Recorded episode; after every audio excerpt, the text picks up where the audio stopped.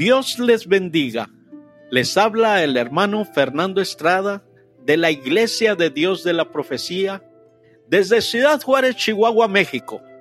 Y deseamos que la predicación del día de hoy sea de bendición para todos los que la escuchan. El tema de hoy es ¿qué podemos aprender de la vida de Abraham? Aparte de Moisés, el personaje del Antiguo Testamento que más se menciona en el, Nuevo Testamento es Abraham. Santiago se refiere a Abraham como el amigo de Dios. Leamos Santiago 2.23. Y fue cumplida la escritura que dice, Abraham creyó a Dios y le fue imputado a justicia y fue llamado amigo de Dios. Un título que no se le da a nadie más en las escrituras. A los creyentes de todas las generaciones se les llama hijos de Abraham. Lo podemos leer en Gálatas 3:7, que dice así: Sabéis por tanto que los que son de la fe, los tales son hijos de Abraham. La importancia y el impacto de Abraham en la historia redentora se ve claramente en las escrituras. La vida de Abraham recoge una buena parte de la narrativa de Génesis, desde su primera mención en Génesis 11:26.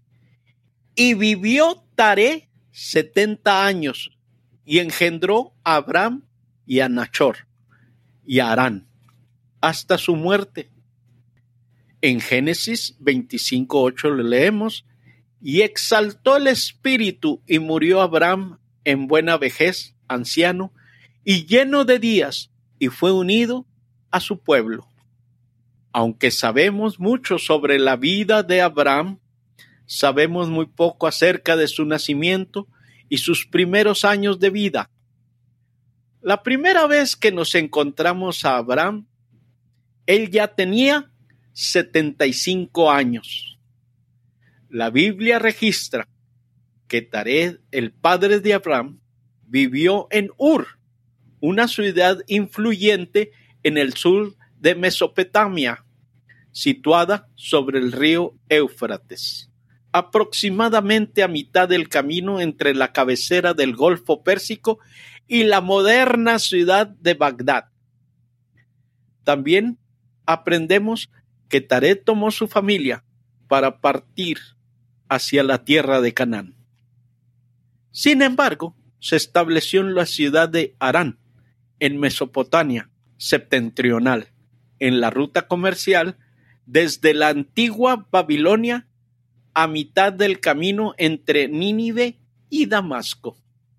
La historia de Abraham se vuelve realmente interesante al comienzo de Génesis 12.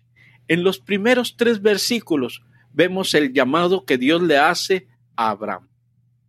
Pero el Señor había dicho a Abraham, vete de tu tierra y de tu parentela y de la casa de tu padre a la tierra que te mostraré. Y haré, de ti una nación grande y te bendeciré y engrandeceré tu nombre y serás bendición. Bendición a los que te bendijeren y a los que te maldijeren, maldeciré y serán benditas en ti todas las familias de la tierra. Dios llama a Abraham estando él en su tierra, Arán, y le dice que vaya a una tierra que él le mostraría. Dios también le hace tres promesas a Abraham. La primera, la promesa de una tierra que iba a ser de él. La segunda, la promesa de hacer de él una gran nación. Y la tercera, la promesa de bendición. Estas promesas constituyen la base para lo que posteriormente sería llamado el pacto abrámico, establecido en Génesis 15 y ratificado en Génesis 17. Lo que realmente hace especial a Abraham es que él obedeció a Dios lo podemos leer en Génesis 12, 4. Y fuese Abraham como Jehová le dijo, y fue con él Lot. Y era Abraham de edad de setenta y cinco años cuando salió de Aram. Registra la Biblia que después de que Dios llamó a Abraham, él fue como el Señor le había dicho. El autor de Hebreos usa varias veces el ejemplo de la fe de Abraham y se refiere específicamente a este sorprendente hecho. Por la fe, Abraham, siendo llamado, obedeció para salir al lugar que había de recibir como herencia y salió sin saber a dónde iba. ¿Cuántos de nosotros dejaríamos atrás todo lo que es familiar para nosotros y simplemente salir sin saber nuestro destino?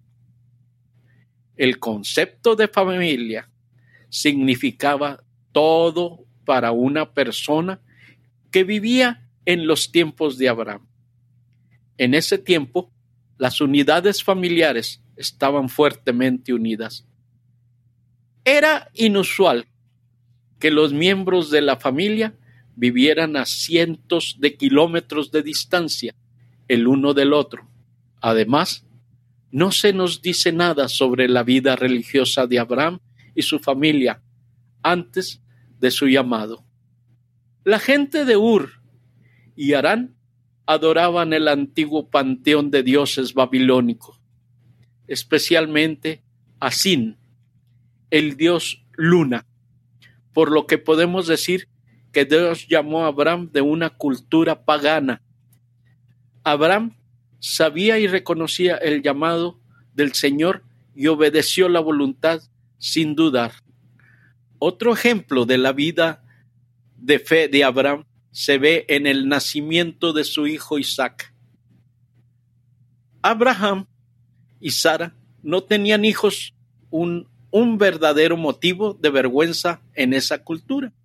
Sin embargo, Dios prometió que Abraham tendría un hijo Génesis 15:4 nos dice, y luego la palabra de Jehová fue a él diciendo, no te heredará este, sino el que saldrá de tus entrañas será el que te heredará. Este hijo sería el heredero de la inmensa fortuna de Abraham con la que Dios lo bendijo. Y lo que es más importante, él sería el heredero de la promesa y la continuación de la línea piadosa de Seth Abraham creyó la promesa de Dios y esa fe se le acredita como justicia.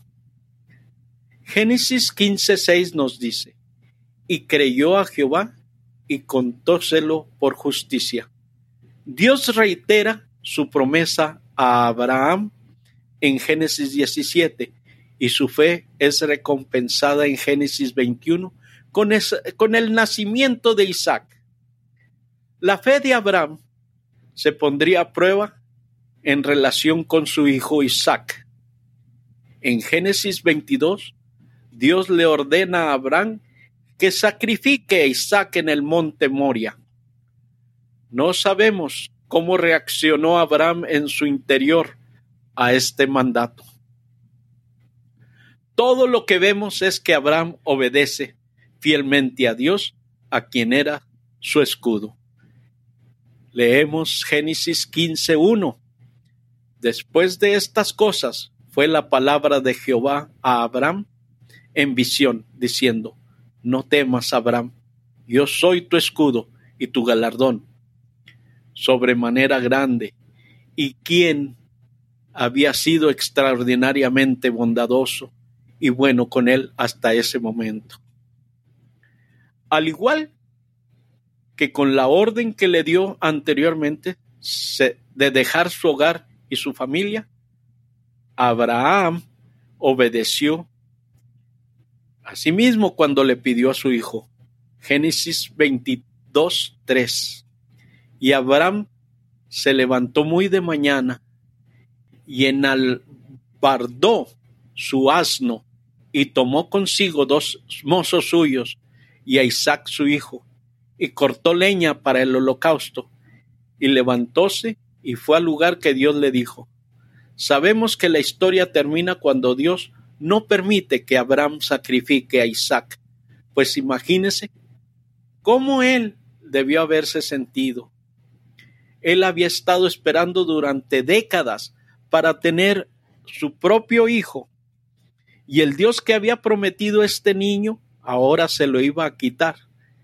El asunto es que la fe que Abraham tenía en Dios era mayor que el amor que tenía por su hijo. Y confiaba en que incluso si sacrificaba a Isaac, Dios podía traerle de, de vuelta de entre los muertos.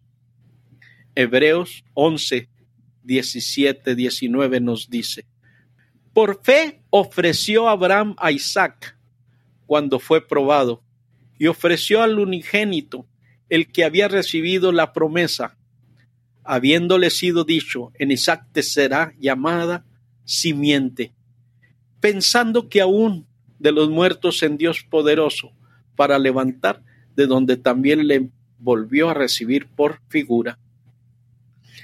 Para estar seguro, Abraham tuvo sus momentos de fracaso y pecado, como nos pasa a todos.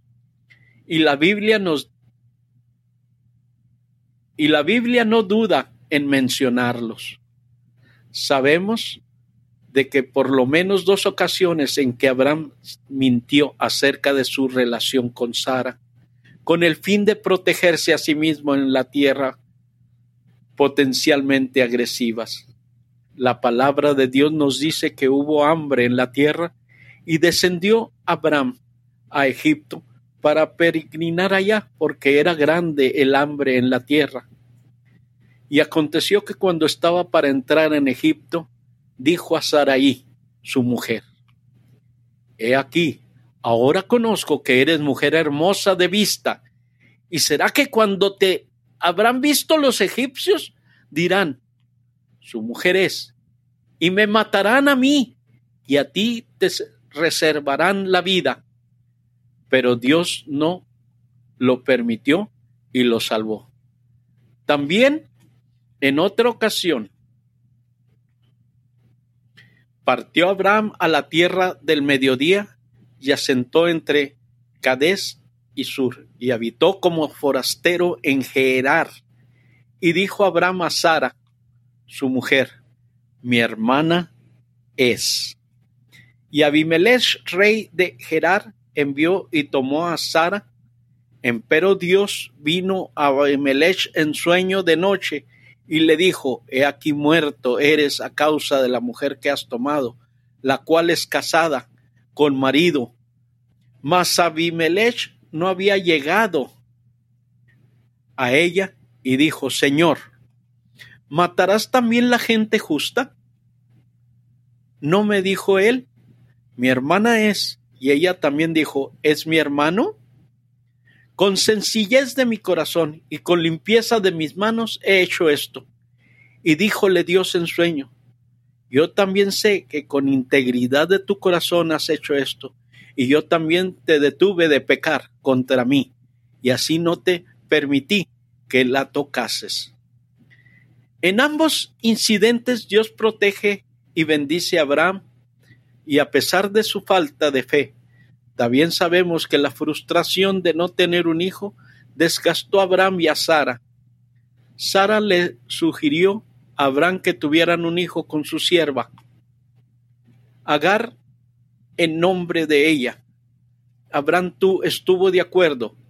El nacimiento de Ismael no solo demuestra la futilidad de la locura y la falta de fe de parte de Abraham, sino que también demuestra la gracia de Dios al permitir que se diera el nacimiento e incluso bendijo a Ismael. Curiosamente, Abraham y Sara se llamaba Abraham y Saraí en ese momento, pero cuando Ismael tenía trece años de edad, Dios le dio a Abraham un nuevo nombre junto con el pacto de la circuncisión y una renovada promesa de darle un hijo a través de Saraí, a quien Dios también le dio un nuevo nombre. Abraham, que significa padre enaltecido, se convirtió en Abraham, padre de una multitud.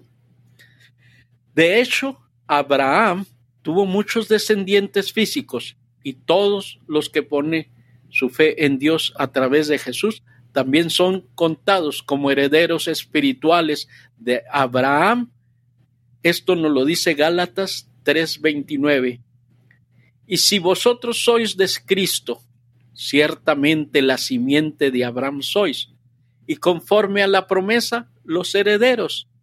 El Padre de los fieles tuvo sus momentos de duda e incredulidad, pero aún así, Él todavía es exaltado entre los hombres como un ejemplo de la vida fiel. Una clara lección que podemos extraer de la vida de Abraham es que debemos vivir una vida de fe. Abraham pudo tomar a su hijo Isaac y llevarlo hasta el monte Moria, porque él sabía que Dios era fiel para cumplir sus promesas. La fe de Abraham no era una fe ciega, su fe era una garantía y confianza firme en aquel que ha demostrado ser fiel y verdadero.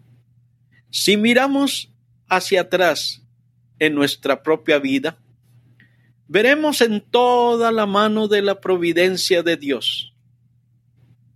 Dios no nos tiene que visitar acompañado por ángeles, ni tampoco nos tiene que hablar desde una zarza ardiente, o dividir las aguas del mar para estar activos en nuestras vidas. Dios está supervisando y organizando los acontecimientos de nuestra vida. A veces no parece así, pero la vida de Abraham es evidencia que la presencia de Dios en nuestras vidas es real. Incluso los fracasos de, Abraham demuestran que Dios, aunque no nos protege de las consecuencias de nuestros pecados, bondadosamente lleva a cabo su voluntad en nosotros y por medio de nosotros. Nada de lo que hagamos va a frustrar su plan. La vida de Abraham también nos muestra la bendición de la simple obediencia. Cuando se le pidió que dejara su familia, Abraham lo hizo. Cuando se le pidió que sacrificara a Isaac, Abraham se levantó temprano a la mañana siguiente para hacerlo. Por lo que podemos discernir desde el relato bíblico, no hubo duda en la obediencia de Abraham. Abraham, al igual que la mayoría de nosotros, pudo haber sufrido ante estas decisiones, pero cuando llegó la hora de actuar, él no dudó. Cuando discernimos un verdadero llamado de Dios o leemos sus instrucciones en su palabra, debemos actuar. La obediencia no es opcional cuando Dios ordena algo.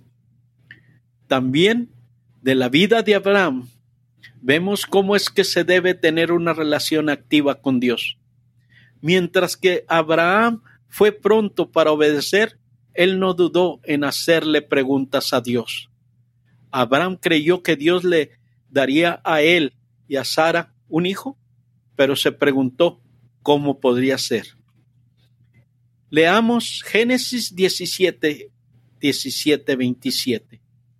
Entonces Abraham cayó sobre su rostro y rióse y dijo en su corazón, a hombre de cien años ha de nacer hijo, y Sara ya de noventa años ha de parir. Y dijo Abraham a Dios, ojalá Ismael viva delante de ti.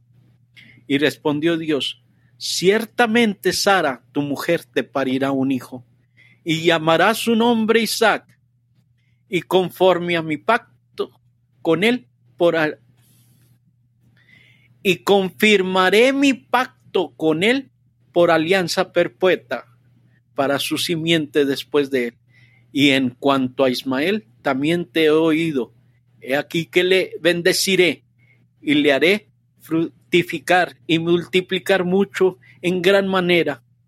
Doce príncipes engendrará y ponerlo he por gran gente. Mas yo estableceré mi pacto con Isaac, al cual te parirá Sara, por este tiempo el año siguiente. Y acabó de hablar con él y subió Dios de con Abraham.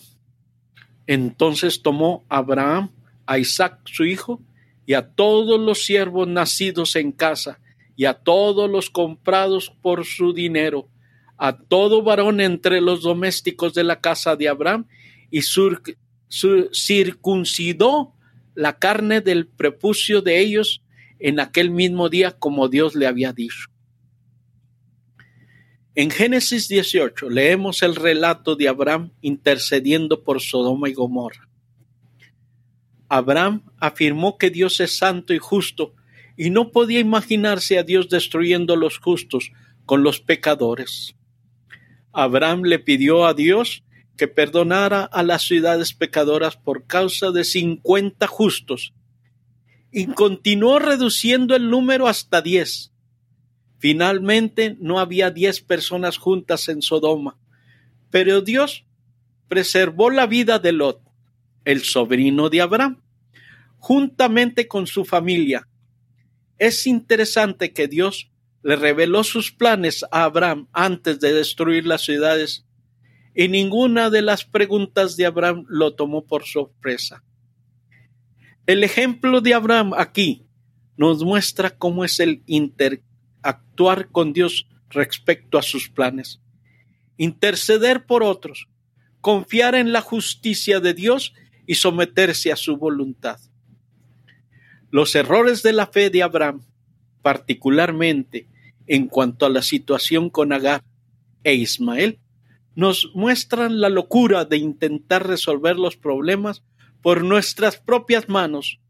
Dios le había prometido un hijo a Abraham y a Sara, pero en su impaciencia, su plan para proporcionar un heredero a Abraham resultó contraproducente. En primer lugar, surgió el conflicto entre Sara y Agar, y más tarde el conflicto entre Ismael e Isaac. Los descendientes de Ismael terminaron siendo enemigos acérrimos del pueblo de Dios. Como lo podemos ver, aprender es el relato del Antiguo Testamento. Y así continúa hasta el día de hoy en el conflicto entre Israel y sus vecinos árabes. No podemos cumplir la voluntad de Dios en nuestra propia fuerza nuestros esfuerzos terminan creando más problemas de los que pueden resolver. Esta lección tiene amplias aplicaciones en nuestras vidas. Si Dios ha prometido hacer algo, debemos ser fieles, pacientes y esperar que Él lo cumpla en su tiempo. Teológicamente hablando, la vida de Abraham es un vivo ejemplo de la doctrina de la sola fide, la justificación únicamente por la fe. Dos veces el apóstol Pablo usa a Abraham como un ejemplo de esta doctrina fundamental. En su carta a los romanos, todo el cuarto capítulo está dedicado a ilustrar la justificación por la fe a través de la vida de Abraham. Un argumento similar se hace en el libro de Gálatas, donde Pablo muestra la vida de Abraham, que los gentiles son herederos con los judíos de las bendiciones de Abraham por medio de la fe. Lo podemos leer en Gálatas 3, 6 al 9. Como Abraham creyó a Dios y le fue imputado a justicia. Sabéis, por tanto, que los que son de fe, los tales son hijos de Abraham. Y viendo antes las escrituras que Dios por la fe había de justificar a los gentiles, evangelizó antes a Abraham diciendo, en ti serán benditas todas las naciones. Y luego, los de la fe son benditos con el creyente Abraham. Y si vosotros sois de Cristo, ciertamente la simiente de Abraham sois y conforme a la promesa, los herederos. Esto se remonta a Génesis 15:6. Y creyó al Señor y le fue contado por justicia. La fe de Abraham en las promesas de Dios fue suficiente para que Dios lo reclamara justo a sus ojos, demostrando así el principio de Romanos 3:28. Así que concluimos ser el hombre justificado por fe sin las obras de la ley. Abraham no hizo nada para ganar la justificación. Su confianza en Dios era suficiente. Vemos en esto las manifestaciones de la gracia de Dios desde un principio en el Antiguo Testamento. El Evangelio no se inicia con la vida y muerte de Jesús, sino que todo va de regreso al Génesis. En Génesis 3.15 leemos, Dios hizo la promesa de que la semilla de la mujer aplastaría la cabeza de la serpiente. Los teólogos, los teólogos creen que esta es la primera mención del Evangelio en la Biblia. El resto del Antiguo Testamento relata las consecuencias del Evangelio de la gracia de Dios a través de la línea de la promesa, comenzando con Seth, Génesis 4:26. Y a Seth también le nació un hijo, y llamó su nombre Enos. Entonces los hombres comenzaron a llamarse del nombre de Jehová. El llamado de Abraham fue solo otra pieza de la historia de la redención. Pablo nos dice que el Evangelio se le predicó de antemano a Abraham cuando Dios le dijo que en ti serás bendita, en ti serán benditas todas las naciones. Otra cosa que aprendemos de la vida de Abraham es que la fe no es hereditaria. En Mateo 3.9 leemos, y no penséis decir dentro de vosotros, a Abraham tenemos por padre, porque yo os digo, ¿puede Dios despertar hijos a Abraham aún de estas piedras? Juan 8:39 nos dice, respondieron y dijéronle, nuestro padre es Abraham. Díceles Jesús, si fuerais hijos de Abraham, las obras de Abraham harías. Vemos que no es suficiente ser descendientes físicos de Abraham para ser salvos. La aplicación para nosotros es que no basta con haber nacido en un hogar cristiano. No entramos en comunión con Dios o conseguimos la entrada al cielo dependiendo de la fe de otra persona. Dios no está obligado a salvar simplemente porque tenemos una impecable genealogía cristiana. Pablo utiliza a Abraham para ilustrar esto en Romanos 9, donde dice que no todos los descendientes de Abraham fueron elegidos para salvación. Dios soberanamente decide quién van a recibir la salvación. Pero esa salvación viene a través de la misma fe que Abraham ejerció en su vida. Por último, vemos que Santiago usa la vida de Abraham como una ilustración de que la fe sin obras está muerta. Lo podemos leer en Santiago 2.20. No fue justificado por las obras Abraham, nuestro Padre, cuando ofreció a su hijo Isaac sobre el altar? El ejemplo que usa es la historia de Abraham e Isaac en el monte Moria. Una simple aprobación de la verdad del Evangelio no es suficiente para ser salvos. La fe debe traducirse en buenas obras de obediencia que demuestran una fe viva, la fe que fue suficiente para justificar a Abraham y contarlo como justo a los ojos de Dios. La misma fe que lo movió a actuar cuando obedeció la orden de Dios de sacrificar a su hijo Isaac. Abraham fue justificado por su fe y su fe se demostró por sus obras. En el análisis final vemos que Abraham fue un individuo ejemplar. no tanto en su piedad o vida perfecta.